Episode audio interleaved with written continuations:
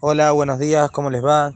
Continuando la salahot de Shabbat que venimos hablando, el isur de Sohet, de Sahitá, de exprimir en Shabbat. Como venimos diciendo, la persona que quiere exprimir alguna fruta, que es normal exprimir, o más y más, uvas y aceitunas, que en ese caso hay sur de la Torah, en todos estos casos está prohibido. Si la persona quiere tomar un jugo de frutas, que lo haga en el día de Shabbat. No obstante, hay un caso que sí está permitido exprimir frutas en el día de Shabbat.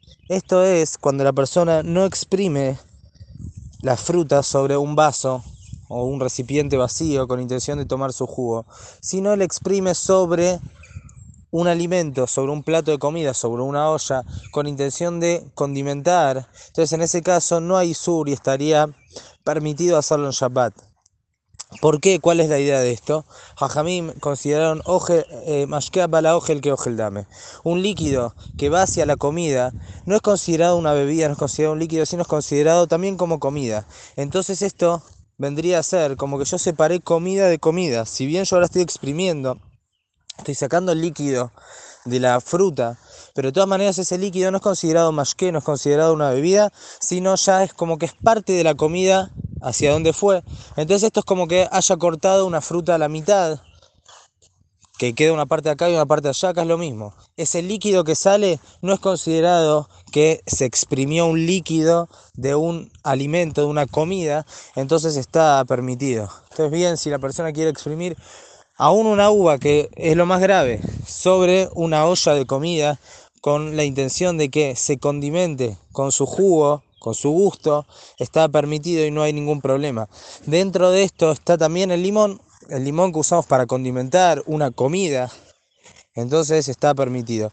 Vamos a hablar, de ayer más adelante, acerca del limón en sí. Que hay quienes consideran que el limón, vamos a ver, que el limón está permitido exprimir siempre. Eso lo vamos a ver más adelante. Pero aún según los que prohíben exprimir el limón, acá en este caso va a estar permitido.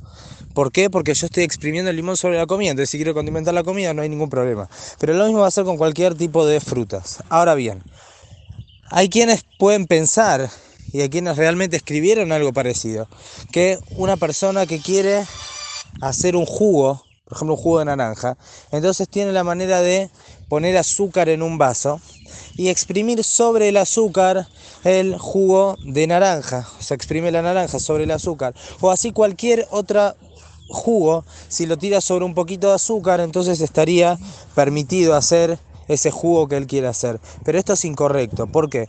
Porque acá la intención principal es tomar el jugo.